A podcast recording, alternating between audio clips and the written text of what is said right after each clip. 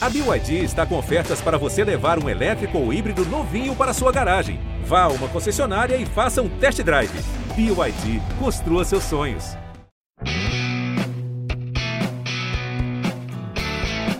Casão, troca ideia.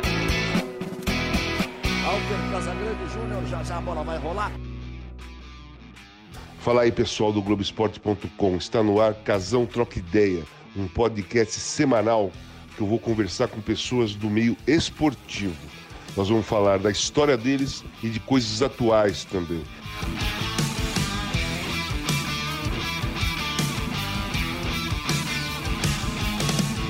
Olá, pessoal. Hoje eu vou conversar com a Carol Solberg, garota jogadora de praia, mas cidadã brasileira, personalidade forte e com a noção perfeita do tamanho e da importância da voz dela. Vamos dar voz a Carol? Vamos lá? Olá, Carol, tudo bem? Que legal Fala, falar com você. Tudo certo? Tudo bom? Tudo legal. Então, vamos contar um pouco, um pouco da sua história, né? Desde Ah. garota, porque é, eu sou, amigo, sou muito amigo da sua mãe e eu vi fotos ali de você, ela te ensinando a jogar vôlei pequenininha na praia. É lógico que ela foi uma grandíssima jogadora e a influência é óbvio, né? Sua irmã também Claro. jogava vôlei e tal. Como é que foi essa, esse comecinho seu lá de criança, sabendo que a sua mãe era uma grande jogadora da seleção brasileira e ter essa relação de treinamento com ela? Olha, foi uma coisa muito. Na verdade, eu só tive essa mãe, né? Então, essa era a vida que eu tinha. É, o vôlei sempre teve muito presente na nossa vida. É, minha mãe sempre carregou a gente para tudo que é campeonato. Então, eu lembro muito da minha infância, a gente nas quadras, em viagens, a gente morou no Japão, moramos na Itália. E eu acho que a minha mãe ela se preocupou em apresentar outro, outros universos para gente. O sonho da minha mãe era ter um filho músico, que um de nós tocasse algum instrumento. e ela botou a gente para fazer tudo. Porque, na verdade, a Pilar, que é a filha mais velha, Hum. ela incentivou, ela levou, comprou tênis, joelheira. E a Pilar detesta esporte, assim, ela não Uhum. gosta de fazer esporte, nunca curtiu vôlei. E com a gente ela resolveu falar, cara, o vôlei já está na vida deles, se eles quiserem, vai partir deles, e é isso aí. Então ela botou a gente para fazer, eu fiz piano, eh, violão, gaita, eh, e cara, não, não tinha jeito, eu realmente não, zero ritmo, nenhuma aptidão. E o Pedro é o único de nós que toca violão.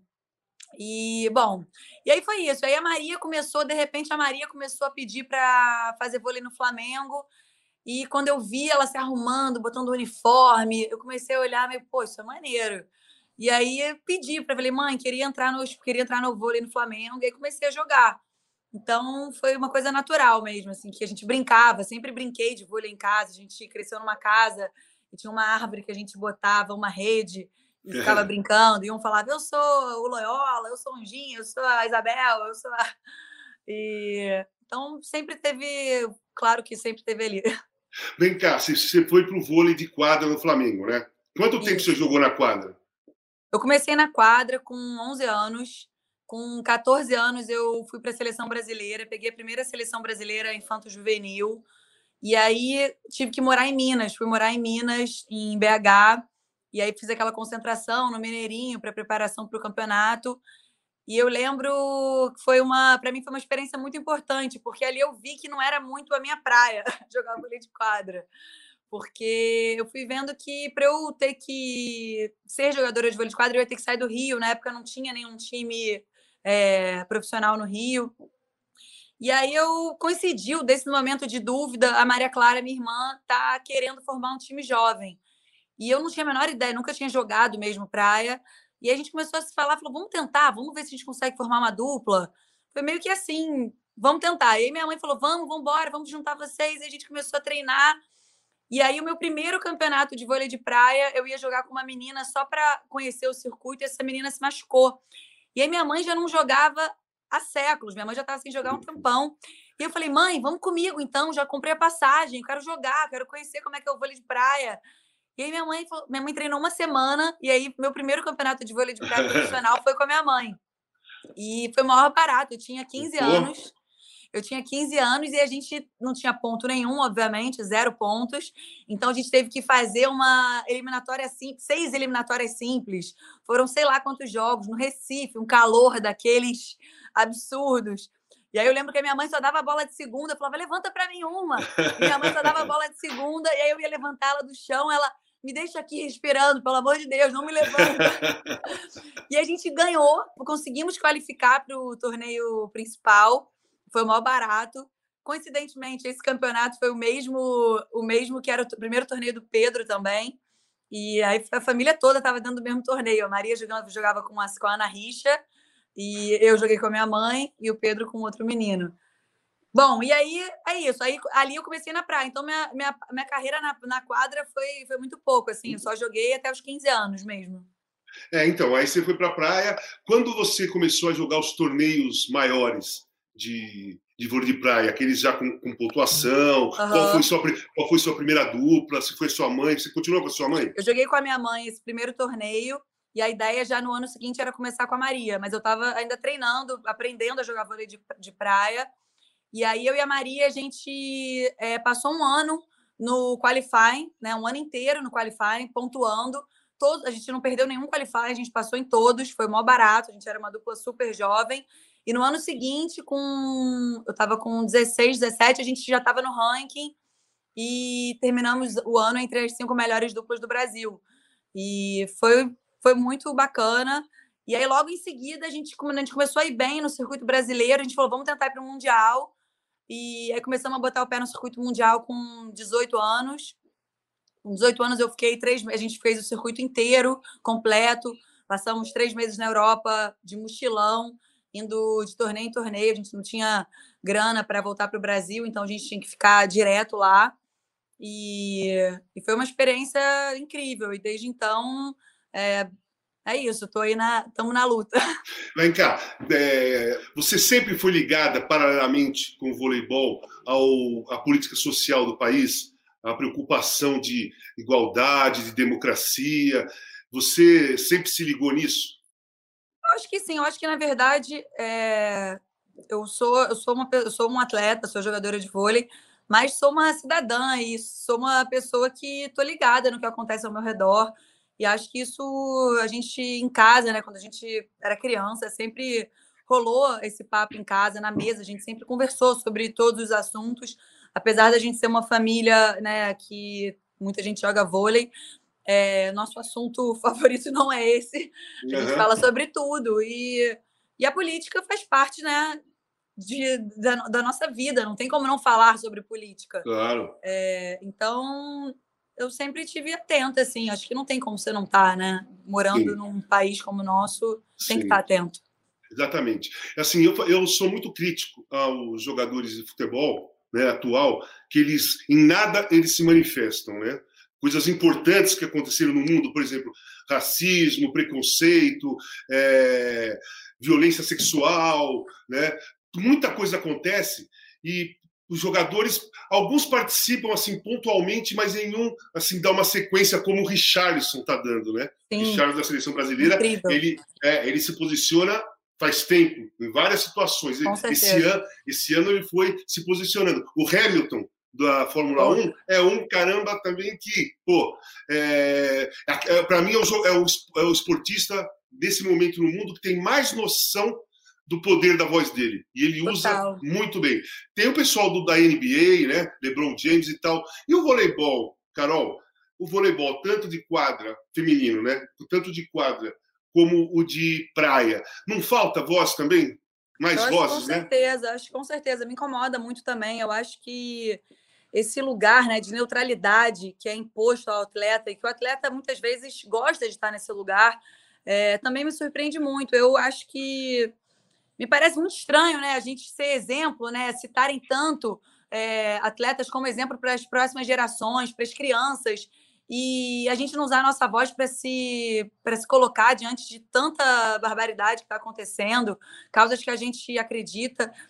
Eu não sei, eu acho até que deveria ser uma coisa incentivada quando você claro. inicia no esporte, sabe? Eu acho que esses exemplos, o, o Lewis Hamilton, o Richarlison, o que está acontecendo no basquete, eu não tenho a menor dúvida que um menino de 11 anos, 12 anos, está começando a jogar basquete, claro. que olha para o LeBron, aquilo ali vai inspirar ele, vai fazer ele ser um jogador muito mais atento ao, seu, ao que acontece Sem na dúvida. sociedade, ao seu redor. Então eu, eu fico muito triste de ver isso no Brasil. Acho que se os nossos grandes ídolos se colocassem e ajudassem a dar voz a esses movimentos tão fundamentais. E, e, me surpreende sim, porque são valores que teoricamente falam tanto, né, desses valores do esporte, ética esportiva. Como assim? É, é, é, isso é valores para mim, valores de esporte que gente, os atletas deveriam prezar são esses, na luta dos direitos humanos, em defesa do meio ambiente, dar voz à luta antirracista. É, eu acho que isso não tem como tá tudo ligado, sabe? O atleta tem, ele tem que ter a consciência da sua voz, ele atinge muita gente. Não é só para ah, influenciar no corte de cabelo, no produto que usa. Você pode influenciar para a criançada e essa nova geração tá atenta a coisas tão caras na sociedade. É, a tudo que acontece no mundo, né? Hoje claro. o mundo, a gente sabe tudo de tudo que acontece no mundo. E o posicionamento hoje, né, na minha opinião, dos atletas, das pessoas, não é mais um posicionamento caseiro né, é, do país, porque o que você fala aqui sai no mundo todo, todo mundo sabe, a gente sabe o que o cara falou lá, então a gente, o mundo todo sabe, e a importância de uma de é, atletas, principalmente é, do futebol, que é mais é, popular, pô, se, a, se posicionar porque aconte, é, deveria acontecer exatamente isso mesmo que você falou. A, a garotada querer ser igual aquele cara, porque ele joga, porque ele joga bem, mas também porque ele fala coisa legal. Né? Com certeza, isso... também. Eu, tenho, eu, eu sinto uma grande pena. Assim, eu olho e falo, imagina que barato que seria, né? É muito mais por isso. Imagina que bacana a gente ver essa, esses grandes ídolos influenciando para coisas tão importantes. Claro. E é isso. Eu não sei. Eu, eu confesso que eu não sei explicar o porquê também não. Eu não consigo. Não, assim, eu, eu imagino. É, é, diferente, eu... eu acho que é diferente quando a gente está falando de atletas que precisam, que realmente têm medo de, sabe, não vai ter grana para se, se um patrocínio Sim. for cortado, Sim. se não tiver time, não vai ter como botar comida na mesa. Isso é a realidade de muitos atletas brasileiros, né? A gente tem que lembrar disso também. E tem todas essas regras que não permitem, né? Que fazem o atleta, eles sabem que eles vão passar por uma sequência de julgamentos, de acusações, podem ser punidos. Então, essas regras também limitam muito para quem quer né, se manifestar, não se manifestar. Agora, isso são outros 500 quando a gente está falando desses grandes ídolos, que não precisam é, ter esse medo, né? Que tem autonomia, que tem grana, que tem é, a possibilidade de usar sua voz sim, se colocar. Tem cacife para não ficar intimidado claro. com essas regras, né? Principalmente no futebol, que é um universo bem diferente do, do esporte de outros esportes. Por exemplo, a maioria dos jogadores brasileiros jogam na Europa, ganham bem, já estão numa posição que claro. não correm risco. Né, de, claro. de punição, de nada. Né? E mesmo assim, a grande maioria se omite se omite porque está cômodo, né? Aquela situação, ganho bem, ninguém fala nada para mim, é. jogo tal. E aí eu fico pensando, será que o Richarlison, o Richarlison não é o cara que vai fazer essa coisa mudar? Ou não só para a garotada que é fã, mas também para os jogadores mais jovens que também vão para a Europa e, e, falar assim, pô, eu quero ser como o Richarlison, eu não Sim. quero ser como aquele. Né? Eu acho Sim. que o Richarlison vai fazer diferença, você não acha? Eu acho total. E olha que bacana, né? A gente pensar que, cara, assim, claro que a gente é atleta, né? Você foi jogador. É... Claro que eu me emociono, é mó barato ver alguém jogando bem, né? É, atuando magnificamente claro. ali. É, é emocionante, mas, mas eu não consigo dissociar a pessoa do atleta. Assim, para mim é uma coisa que tá junto. Então, a minha admiração, quando eu vejo um cara como o Richard joga pra caramba e se coloca, uhum. isso me emociona no esporte. É eu isso também. que me emociona mesmo. Quando eu vejo o que aconteceu na, na, na NBA, cara, eu nem era tão ligada em basquete. Quando isso eu falei, cara, que máximo, isso aqui me é. toca, isso é de arrepiar. Sabe? Vale a pena, né? Hamilton, saber né, o que ele é de um esporte totalmente de elite, é. né, que ele, ele, tem, ele tem totalmente a dimensão do público que ele atinge. Ele faz questão de usar aquela voz para né, dar voz a, a pessoas que estão silenciadas. Então é, é incrível, eu acho fantástico. Quando eu vejo isso, isso me emociona muito. Eu também, mexe muito comigo, porque eu venho de uma escola da democracia corintiana. Com 18 anos, eu comecei a lutar pela democracia dentro do esporte, né? jogando no Corinthians. Então, eu carrego isso comigo. Não tem como eu ver as coisas e não ter, não me posicionar. É, minha cabeça mesmo me cobra, sabe? Meu, caramba, você, é da, você foi da democracia corintiana, o que você vai fazer? Então, isso aí, é, me, quanto mais eu vejo, mais mexe comigo, mais eu falo assim, pô, eu tô certo. Eu me posiciono, eu tô certo. Porque Sim. eu vejo Hamilton, que falou o ano todo, o campeonato todo, Carol, o campeonato todo. Ele ganhou, ele ganhou, a maioria das corridas e sempre no pódio tinha alguma mensagem. Sempre tinha Sim. alguma mensagem. Não, LeBron James, os jogadores da, da NBA, todos os jogos tinham alguma mensagem. Inclusive, pararam de jogar por três dias. Fizeram a NBA, a NBA parar. Pensa. Não, foi aquele, fantástico. Aquele, e não tem como negar, todo. e não tem como negar a, a, o quanto a, ele, ele ampliou essa voz né, desse Sim. movimento.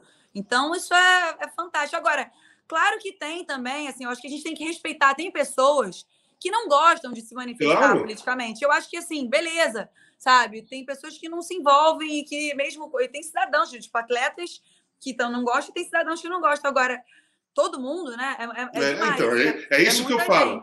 É isso que eu é, falo. Assim, beleza, até é, alguns. Agora, todos. É, democracia, você tem o direito de se posicionar ou não. Sabe? Você, isso está na democracia. Mas nenhum.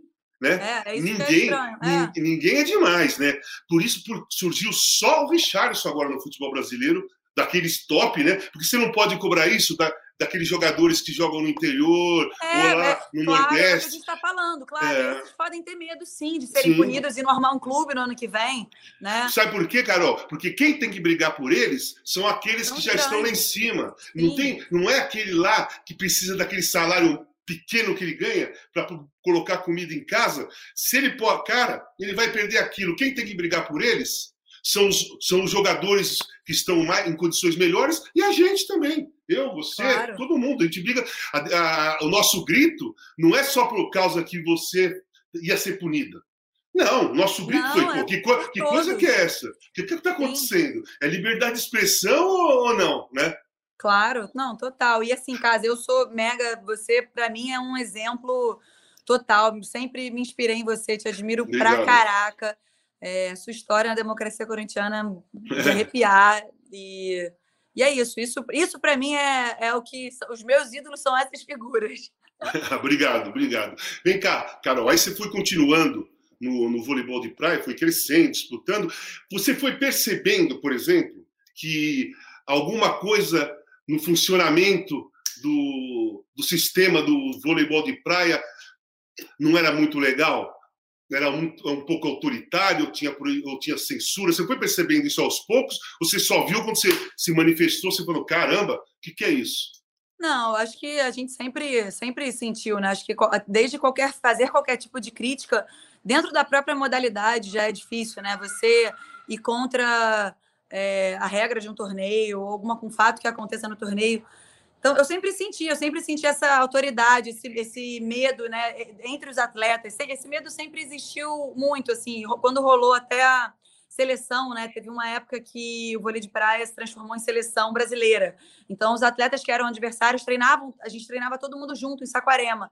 E o que causou muita polêmica e prejudicou muita gente, muitos treinadores foram prejudicados. E mesmo com tudo isso, eu não via nenhuma união dos atletas. Quando a gente tentava se organizar, você via que tinha muita gente que, quando que a gente falava, vamos, vamos, vamos conversar e ver o que, que não tá legal, tinha gente que preferia topar aquilo para não ter chance de ser cortado, Sim. sabe? Então, é, é, difícil, assim, eu acho que esse medo permeia todos esses movimentos, sabe? Ô, Carol, então, deixa eu te falar. É difícil.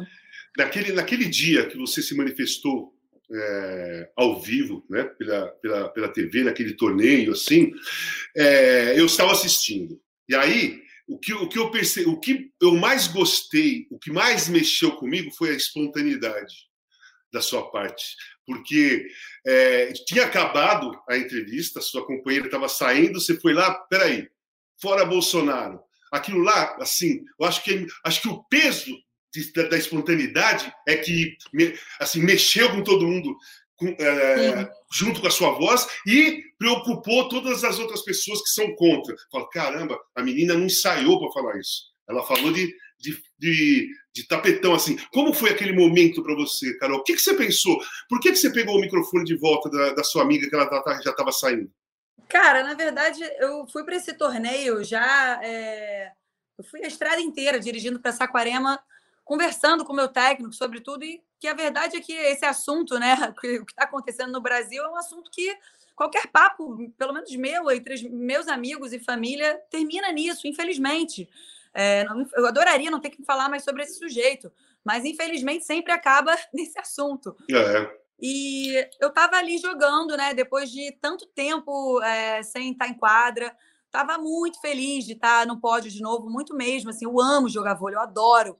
O que eu sinto em quadra é uma alegria de criança e que não tem muita explicação, né? Uhum. Você está ali feliz por causa de uma bola que caiu. E isso é o que eu mais gosto de jogar, de estar ali exposta. E aí, quando eu estava ali dando aquela entrevista, eu estava sentindo aquela alegria, aquela alegria não batia com tudo que eu estava também dentro de mim, sabe? Eu falei, Sim. cara, o que está acontecendo? Quanta gente está enterrando, tava... sabe? Quanta é. gente perdeu seus próximos numa. Estava tendo um conflito. Você estava tendo um conflito interno. Um conflito total de alegria e pensando, estou feliz por causa de um jogo de vôlei e as pessoas estão perdendo seus próximos numa pandemia que muitas mortes poderiam ter sido evitadas se a gente tivesse lidado de outra maneira, né? com um mínimo de respeito à ciência, às é, a, seguindo as medidas da Organização Mundial da Saúde. Então foi um misto de sentimento. Eu estava ali incomodada, de parecia, me parecia meio estranho estar tão feliz com o Brasil do jeito que está, o Pantanal queimando e nenhum plano emergencial do governo né? Ah, desmatamento ilegal na Amazônia. É, maiores focos de incêndios, né? Registro dos mares. Então, assim, e tem, é, e tem outra coisa. coisa. outra coisa. Os nossos povos indígenas também, que precisam é. de proteção, precisam de ajuda em nada. Nada. Só a gente, as pessoas fazem barulho por eles. O Total. governo não. Nenhuma política pública para proteger é, os indígenas. É, um, um presidente que diz que não tem racismo no Brasil, sabe? Um lugar que os negros morrem, né? Assim, todo dia. Todo dia, por, simplesmente por conta da cor, sabe? É, vendo os nossos maiores artistas, né? Sendo totalmente desprezados, a cultura, um desmonte Sim. total da cultura. Cara, tanta coisa. Aí vem um cara, né, falando, fazendo apologia a um torturador. É, sei lá, é tanto absurdo. E aí aquilo tudo veio tudo junto, não foi? Não posso te falar que foi uma coisa. Foi, um, foi uma explosão mesmo. Eu olhei ali e falei, cara, Deixa eu, faltou alguma coisa, eu não estou aqui. E aí veio, eu peguei o microfone e falei, foi isso. Então, aí depois disso, você é, tinha é, noção do, da explosão que ia acontecer depois, por exemplo, é, do, de um monte de gente querendo te matar e outro monte de gente estando ao seu lado, gritando por você, gritando junto por você. Você, você assim, você dividiu o país, mas não foi metade, metade, metade. Não. A nossa parte, que estava apoiando você, a sua voz, era maior que a parte era. que a outra parte. Mas teve uma divisão ali. Você se assustou com isso por ser tão jovem assim e falar: caramba, olha o que eu fiz? Olha, de verdade, o, o movimento legal, assim, a galera, essa eu me senti totalmente abraçada. Claro, no, no, Foi... no, logo em cinco minutos depois do que você falou, já estava sendo abraçada. Cara, foi muito, eu me senti muito, muito mesmo, assim, foi muita gente, todo, todo mundo que eu admiro. Então, assim, as pessoas estavam me criticando, sinceramente, não, não nem chegava, porque era, sei lá, são pessoas que eu não tenho, não tenho para mim não significam nada. Então, claro que é, é, é, ruim, né? Você sofrer ameaças, ouvir coisas horrorosas, mas eu tentei nem ler, nem ficar vendo isso. E foi, foi muito legal ver esse movimento, ver essa força, sabe, de coisa boa, de gente bacana. E, das, e, e esse movimento me deu uma esperança de falar, cara, tá, uma, tá horrível, tá horrível. Mas tem, tem muita coisa boa também, sabe? Eu tenho eu tenho um olhar assim que eu acho que a gente vai passar por essa e as coisas vão Sim vão melhorar, sabe? Mas eu também, isso, eu acho que. Eu tenho certeza disso. O momento seguinte foi, foi muito mais de abraço, assim. Muito. Mas então, mas e aí quando a CBV se pronunciou é, com uma ameaça de punição pesada, Olha, né? A, a, a, princípio, a punição era pesada. Sim.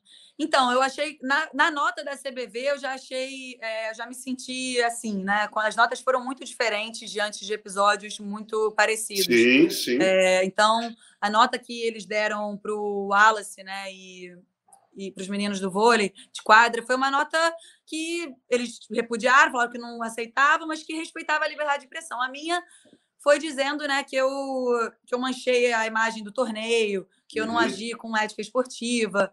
Então eu achei ali, eu me senti sim, eu falei, assim, sendo tratada de uma forma totalmente diferente diante de uma de um caso muito parecido. Mas isso, oh, Carol, mas é, essa essa diferença todo mundo expôs. É, é, eu acho que eu falei, sua, grande... sua mãe falou, esporte pela democracia Sim, falou, né? Total. Mostramos a diferença. E eu acho que eu ter sido denunciada foi uma grande hipocrisia, sabe? Porque eu tenho certeza absoluta que se eu tivesse gritado Bolsonaro viva, grito, viva esse governo, não teria nada acontecido, é óbvio. Uhum. Então, para mim, isso é, foi. Eu me senti, sim, é, perseguida ali. Falei, pô, pera lá, sabe? Não posso me manifestar contra esse governo, por quê? Se fosse a favor, tudo bem. Então, é, foi, essa parte foi bem ruim, sim. O julgamento em si também. O julgamento foi um momento muito ruim. Primeiro julgamento, né? Uhum. Tanto que eu recorri. É, eu me senti muito ofendida durante o julgamento. Acho que eu fui Sim. tratada de uma forma muito machista. Ele foi o cara, o presidente do STJD no, no último voto foi muito desrespeitoso comigo, falou que eu não estava ali para dizer o que eu pensava numa entrevista. Uhum. Se eu estou numa entrevista e eu não posso dizer o que eu penso, tá tudo errado. Não, se, se, assim, se, se for censurar o pensamento, a gente vai ficar calado. Exatamente. Porque a gente, é. a gente fala o que a gente pensa. E a frase dele foi essa: você não está ali na entrevista para falar o que você pensa. Você está ali para dizer o que aconteceu nas quatro linhas. Tipo, não, ninguém vai falar isso para mim. Não, não aceito isso. Então, ou eu não falo nada, ou eu não dou entrevista, ou eu não vou ficar falando. Agora, é, foi para mim foi, aquele momento ali foi foi eu tive certeza que eu queria recorrer porque não foi por conta só da advertência eu não achava que eu merecia uma advertência mas foi por, muito por conta de como foi dado aquele último voto sabe Sim. então por isso que foi eu fiquei tão feliz de ter sido absolvida porque então mas entre muito. entre o primeiro julgamento e o segundo julgamento nós participamos de um, de um debate com os procuradores da República você se lembra claro nós, quer dizer, nós todos nós fomos ali, é, cada um com seu pensamento, ninguém combinou nada, mas sempre é, do mesmo lado. E eu, o que eu falei lá é, é o que eu penso, sabe? É, nós temos que discutir a tentativa de censura nas pessoas. Nós temos que discutir quem está querendo calar as pessoas, não a liberdade de expressão que já é conquistada. É, então, é, tem, tem, uma inversão de valores aí. Primeiro, para mim, tinha uma inversão de valores ali. E aí você foi para o segundo julgamento. Foi 5 a 4 só. Isso, é, isso, isso que, é... é. Por isso que não, por isso que eu estava te falando. Eu acho que, claro que eu fiquei muito, muito feliz de ter sido absolvida. É... Mas eu acho que a gente tem que continuar muito atento. Muito Lógico. Atento, porque essas regras podem mudar para pior, sabe? E, e, é isso. Então, assim, é, por mais que tenha sido muito legal, representa que tem. As pessoas é por, acham que é, o porque, pode falar o que quiser. É porque, é assim, 4 a 4 Ah, tá bom, vai sabe? É. é assim, né? Não tem nada disso. A situação sua era para ser 5 a 0 sabe? É, 10 a 0 8 a 0 não tinha que ter voto contra. E, é, e a continuação disso? E agora? Como você está? Cara, agora eu tô, tô ótima, tô aqui. Acho que, na verdade, esse, toda essa história, casa, eu acho que foi muito bacana para a gente é, debater, sabe? Levar esse assunto. Esse assunto é muito importante no esporte. Eu acho que é, a gente tem que poder conversar sobre isso, trocar sobre isso, entender da onde, é, por que, que a gente ainda está com essas regras do início do século passado. Os tempos são outros, o mundo é outro. É, acho que está na hora da gente rever isso. E importante os atletas também quererem, né? Os atletas saberem da importância da sua voz, ter consciência que a sua, que a sua voz é muito grande, é muito importante. E é isso, eu acho que o mais legal dessa história toda tá por vir, porque é isso, é, é esse debate, a gente poder conversar. Só é, uma, uma coisa, legal. Carol, é o seguinte: você tem, você, você tem noção que você era uma garota e uma jogadora de vôlei de praia. Depois desse fato, você é outra garota e outra jogadora de praia. Né? A, a, a expectativa das pessoas é, que, que são como nós vai é, é, sempre esperando algum, alguma voz sua, alguma fala, alguma coisa importante saindo, saindo de você. É uma grande responsabilidade isso, Sim. né? E você está preparada para isso? Olha, Casa, eu acho, eu sinto isso também, eu acho que é, é uma super responsabilidade, mas eu também não encaro como uma coisa pesada, não, até porque quando eu vou para um torneio, né? Claro que eu, é, as, tudo que envolve é, a desigualdade. É, é, me tocam as causas que envolvem a nossa sociedade, sabe? Mas eu, quando eu vou para um campeonato, eu vou para o campeonato pensando em dar o meu melhor, sabe? Eu não vou pensando no que eu vou falar. É, até porque se eu perder o jogo, eu não vou dar entrevista nenhuma. Então. Só, só, só uma adianta... coisa, deixa eu te perguntar uma coisa. Você já sentiu nesse período os olhares? Assim, você chega num lugar, as pessoas se olham assim, sabe? Aquelas que são contra. Você, você percebeu isso? Olha, olha, olha, essa daí, olha ela aí, ó. Olha que coisa. Você ah, sentiu isso? Tem. É o que mais tem, infelizmente. Ainda continua tendo assim? Muito. Que, pe... que, que pena, que pena para eles, né? Exatamente, tudo certo. Mas é isso, assim, eu acho que muita gente também fica achando que agora eu vou falar sobre tudo. Também não é assim, sabe? Claro. Eu, quando eu vou para um campeonato, eu vou para um campeonato para jogar bem, para dar o meu melhor, para estar tá ali, é, vivenciar aquele momento. E é o que eu falei: se eu perder, eu não vou nem dar entrevista, então não vou ficar planejando. Se eu sentir vontade, se tiver uma coisa que esteja me tocando, é, eu vou falar. Isso não quer dizer porque eu falei um fora Bolsonaro, toda entrevista que eu der depois de um jogo, eu vou falar sobre política, entendeu? Não é isso. Eu tô atenta, eu tô ligada é, às causas, é, a tudo que, é, que eu acho importante. E vou, quero usar minha voz para dar, chamar atenção para causas importantes que eu acredito. Agora, também não acho que eu tenha que ficar o tempo inteiro, a cada entrevista, claro, essa expectativa nenhuma. que eu vou falar alguma coisa. Vou falar quando Sim. eu achar. Eu quero Lógico. poder ter a liberdade de poder falar quando eu quiser. Você quando tem essa liberdade. Casa, é, é, é Você tem essa liberdade. É, então Você isso, tem. sabe? Para terminar, para terminar o seguinte, como estão tá os seus projetos para o vôlei de praia? Quais são os campeonatos? Para onde você, onde você vai jogar? O que, que você pretende? O que, que você almeja? Qual a expectativa? Vamos deixar, vamos, vamos parar com a Carol contestadora que dividiu o país para a Carol jogadora de vôlei de praia. Quais são os seus então, planos? Esse ano foi um ano que não teve circuito mundial, né? Então, é, não rolou nada. Eu tinha acabado de formar minha dupla com a Thalita, tinha jogado só três torneios com ela antes de começar a pandemia. Estava né, naquela preparação para o circuito mundial e aí o circuito foi cancelado totalmente. E, e aí a gente tem mais, quatro, é, mais dois torneios até o final do ano agora. A gente jogou três depois da, é, da volta do vôlei de praia. Tenho, eu viajo amanhã para Saquarema para o circuito brasileiro. Tenho mais um torneio em dezembro. E a verdade é que não tem nada para o ano que vem ainda marcado. Entendi. Porque a pandemia está aí ainda.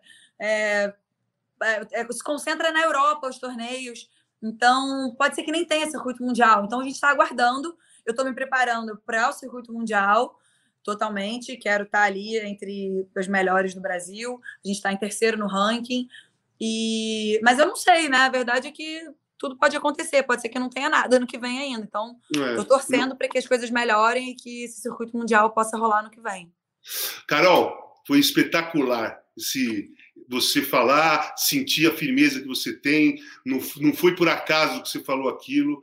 É, você tem dentro de você mesmo ah, aquele instinto de luta por justiça, por democracia, por, por empatia ao próximo, né? Isso é bonito de ver numa garota tão nova como você, apesar que a sua mãe é maravilhosa também. Então, muito obrigado, Carol. Ai, Foi cara, espetacular. Uma honra poder estar batendo esse papo com você. Sou super fã. E é isso, estamos juntos. Seguimos. Valeu, valeu Carol. Obrigado. Beijo. Valeu. Beijo grande. Casão, troca ideia.